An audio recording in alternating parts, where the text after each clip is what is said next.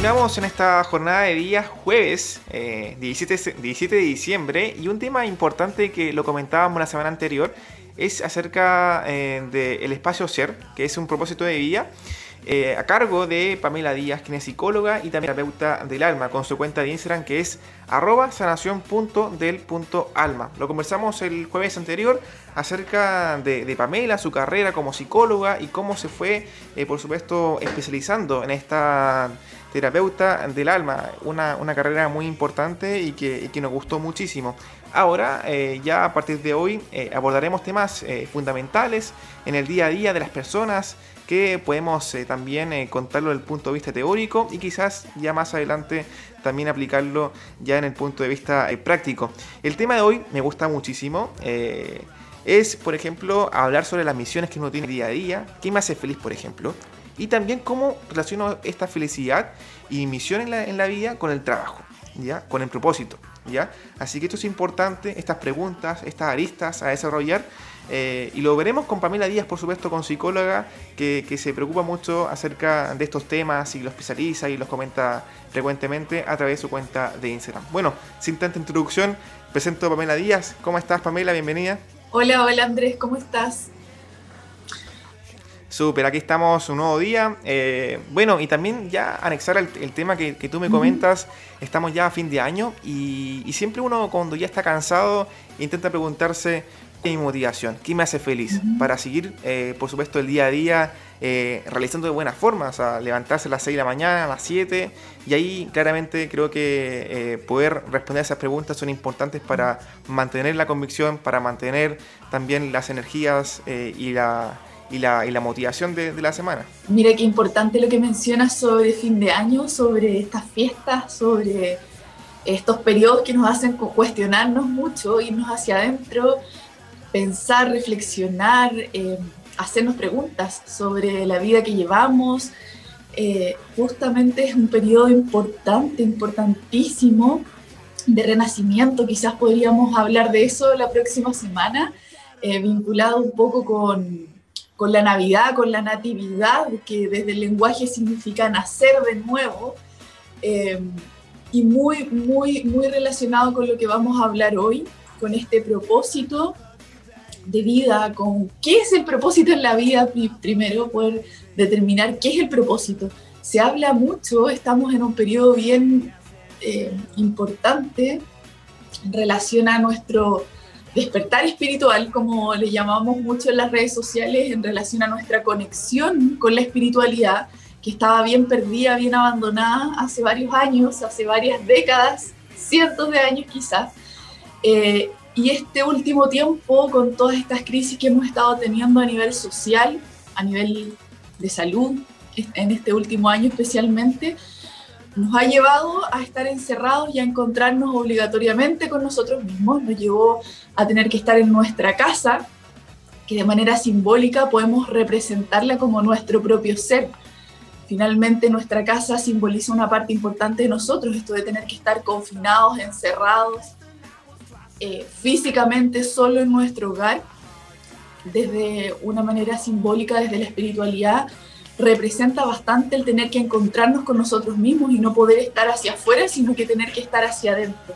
Sin duda que este periodo nos ha conectado con eso y el propósito justamente es descubrir eso que nos hace plenamente feliz, que nos hace ser como este espacio como denominamos este espacio, poder descubrir, poder conectar, poder saber cuál es nuestro propósito tiene que ver con poder descubrir y conectar profundamente con nosotros, con nuestro ser, con nuestro ser en su plenitud, con nuestra alma, nuestro cuerpo, nuestro espíritu, nuestra mente.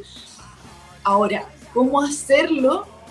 Es de lo que quería hablar un poquito hoy día, que queríamos contarle a las personas en realidad cómo hacerlo, dar como ciertos tips o ciertos lineamientos para que puedan reconectar con su ser y poder descubrir este propósito que finalmente es lo que nos genera la felicidad en su plenitud en la vida, más allá de las cosas alegres o no alegres, definiendo la felicidad como un estado más amplio y, y constante en nuestro ser. A veces como hablamos de la felicidad como momentos felices. Yo no defino la felicidad como momentos, sino como un estado estable, como un rasgo prácticamente estable de nuestro ser, que es como, no sé si tú cocinas, pero yo lo veo así como cuando uno hace algo a baño María, que es como cuando pones una fuente con agua y dentro de eso pones otra fuente y derrites algo.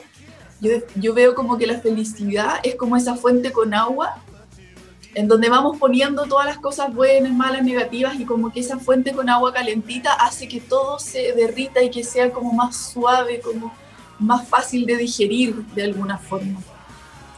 Así que bueno, desde ahí es muy importante conectar con nuestro propósito para poder tener esa fuente que nos sostiene y que nos hace digerir y tragar las cosas que nos van sucediendo en la vida de manera mucho más amable con nosotros y con nuestro entorno, cuando realmente logramos conectar con ese propósito, con esa felicidad que es estable, que es permanente, a pesar de los problemas, a pesar de la muerte, a pesar del dolor, a pesar de que pueda discutir con alguien, cuando logramos conectar con eso, no hay nada que nos debilite, no hay nada que, que nos tire abajo, no hay nada que nos derrumbe, no hay nada que, nos haga no tener ganas de seguir viviendo, que es lo que le pasa a muchas personas hoy en día. La salud, yo soy psicóloga como tú sabes, y, dentro de los trastornos de salud mental que más se repiten hoy en día, considerando que además somos uno de los países que a nivel mundial tiene mayor licencias médicas por trastornos de salud mental, y dentro de esos trastornos los que más abundan son los trastornos del ánimo como la depresión, en donde la característica principal de la depresión y el síntoma que lo diferencia de otros trastornos es el desgano, la falta como de energía vital, de las ganas de no seguir viviendo.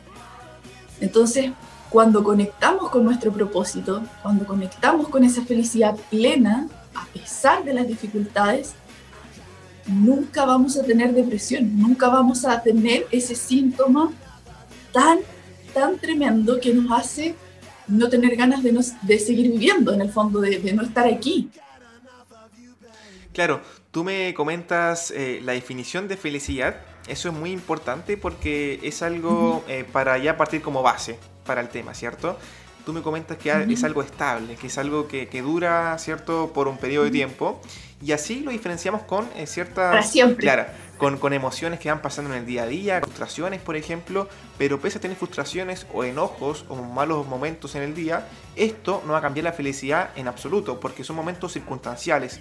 Ahora, me imagino que esto es como es un periodo de tiempo, la felicidad, también me imagino que el trabajo también es un periodo extenso, es decir, no es algo que yo haga eh, solamente en un día, en el mes, sino que es algo que, que haga por lo menos cinco veces, cinco días por semana, ¿ya? Entonces, ¿cómo hacemos que, este trabajo eh, yo lo pueda analizar? Yo pueda analizar si realmente a mí me motiva y logro encontrar la motivación. Y si no logro encontrar esa motivación, ¿cómo hacerlo? Para, por supuesto, anexarla con la felicidad, que es algo, es algo que, dura mucho. La forma en cómo yo trabajo con mis pacientes o con las personas que me piden ayuda cuando están en busca de su propósito o en busca de algo eh, mira, esto, e, esta ayuda la solicitan bastante los adolescentes o los jóvenes que están eh, buscando qué carrera eh, tomar, cómo definir qué es lo que quieren hacer el resto de su vida. Y es la misma tarea que entrego o que, en la que trabajamos con las personas que están en búsqueda de su propósito en la vida. Y lo primero es hacer una lista con todas, bien en concreto, bien en concreto, hacer una lista y escribir todas aquellas cosas que te hacen feliz. No necesariamente tiene que ver con una carrera profesional, con una carrera técnica, con un trabajo, porque estamos acostumbrados a definir nuestra vida de acuerdo a lo que hacemos laboralmente. Es como, ¿quién eres tú? Yo soy psicóloga. ¿Quién Hola, ¿tú quién eres? No sé, hola, yo me llamo André, yo soy periodista. Es como que nos definimos, yo soy de acuerdo a nuestra profesión y somos mucho más que eso. Entonces es muy importante que logremos identificar en concreto, escribir en una hoja con lápiz y papel qué son las cosas, las situaciones, desde lo más simple a lo más complejo, que nos llenan, que nos hacen feliz, ¿Cómo saber si nos hace feliz o no? Porque se siente algo en la guatita, porque se siente algo en el pecho, porque se siente algo en la cabeza, en las manos, en el cuerpo, se siente una energía, se siente un cosquilleo, se siente una satisfacción. Lo podemos saber claramente cada uno de nosotros cuando es algo que nos llena el alma, que nos llena en plenitud. Y esas cosas pueden ser cosas o situaciones muy simples, como por ejemplo, o sea, a mí me llena, realmente me llena, me hace muy feliz eh, el deporte, salir a correr. Ahora, diferenciémoslo de, lo que nos gusta, porque hay muchas cosas que nos gustan. Mira, justo viene pasando como una ambulancia aquí, no sé si me escuchan bien. Pero bueno, es parte de lo que estamos viviendo, es parte de la enfermedad y es parte también de nuestra crisis interna, de nuestro espíritu. Pero qué son esas cosas que nos apasionan. Yo creo que es importante diferenciar esto del propósito con, los gustos, porque hay muchas cosas que nos gustan. Nos gusta comer, nos gusta dormir, nos gusta estar con los amigos, nos gusta estar en familia, nos gusta, no sé, a lo mejor también hacer deporte, pero ¿qué es lo que te apasiona? ¿Qué es lo que te apasiona? Cuando algo nos apasiona, la definición de pasión, yo creo que todos la tenemos más o menos clara, que tiene que ver con esta intensidad, con esta con esto que se siente en la guata, insisto, como la parte superior de la guata, como que te genera movimiento. Cuando algo te apasiona, siempre vamos hacia eso. ¿ya? Cuando me apasiona el fútbol, yo me veo todos los partidos de fútbol. Cuando me apasiona el deporte, yo hago deporte porque me apasiona, no tiene que ver con el gusto. El gusto como que podemos hacerlo o no hacerlo tanto, no, no, es, no es tan intenso. Entonces, buscar esas cosas que nos apasionan, escribirlas una a una, me apasiona me apasiona esto, me apasiona esto otro, escríbelo. No tiene por qué ser una carrera, insisto, no tiene por qué ser el trabajo. ¿Qué es lo que te apasiona? Escribe 10, 20, 30 cosas que te apasionen. Si es que es una, está, está perfecto. Y desde ahí, arma tu vida, arma tu trabajo, arma tus relaciones. A veces nos juntamos con personas que no tienen nada que ver con eso que nos apasiona. A veces no buscamos un trabajo que no tiene nada que ver con eso que nos apasiona. A veces hacemos un deporte incluso que no tiene nada que ver con eso que nos apasiona. A lo mejor a mí me apasiona ir a la montaña, ¿ya? correr, hacer trekking, y me meto al gimnasio porque es lo que tengo más cerca, porque es lo que, no sé, todos mis amigos hacen, porque es lo que está de moda, pero no es lo que me apasiona. Entonces, hagamos, primero identifiquemos qué es lo que nos apasiona, por supuesto, y luego claro nos, vamos a movilizar innatamente hacia eso, no, requiere tanto esfuerzo cuando algo nos apasiona. Perfecto, Pamela. Nos encontramos en este espacio eh, que, me gusta muchísimo, que se llama Espacio Ser. Es un propósito de vida con Pamela Díaz, psicóloga y también terapeuta del alma. Pamela, para sacar una premisa, para que los que están escuchando eh, estén con un lápiz y también con un papel y puedan sacar una conclusión, una, una máxima de esta, de esta conversación que tuvimos eh, recientemente. Bueno, eh, definimos felicidad, definimos eh, también motivación, también lo que genera esa, ese coquilleo en la, en la, guatita cuando uno hace lo que le gusta. Y bueno, creo que la máxima en estos momentos es poder encontrar la motivación con cosas pequeñas que no sean necesariamente el trabajo para poder aplicarlas en el día a día. Así que Pamela, nuevamente, si puedes recomendar para quienes eh, quieren sacar una, una, máxima, una ISA, y ahí estar todas las semanas anotando la máxima de cada capítulo que vamos a tener. Así que, eh, y también preguntarte si es que yo no siento coquillos, si es que soy un poquito más, más frío en cuanto a las emociones y soy un poco más abstracto, ¿ya? ¿Cómo también lo puedo encontrar, esa motivación? ¿Cómo puedo saber yo que me está motivando algo? Bueno, la, primero, la motivación, bueno, si te cuesta hacerlo de manera consciente, si como toma un lápiz y un papel y escribe todas esas cosas que te motivan, que te apasionan y no lo logras identificar, hablamos la, eh, la sesión o la reunión anterior, eh, que es muy importante pedir ayuda, como desde la humildad y desde el reconocer que yo, reconocer nuevamente, que yo no siempre puedo tener el control de absolutamente todo en mi vida. Entonces, reconocer que hay algo que necesito, que hay algo que me está haciendo daño, que hay algo que me está limitando, o que hay algo que simplemente quiero porque quiero ser más feliz. reconocer que no lo puedo encontrar por mí mismo, por miles de motivos, por mi crianza, por, las dificultades que tenía en la vida, porque en realidad no es parte de, de cómo me muevo, cómo me vinculo hoy en día o cómo reacciono, y pedir ayuda, pedir ayuda. El poder pedir ayuda es muy importante y también em, hacer algún ejercicio de introspección. ¿Qué es introspección? Es ir hacia adentro.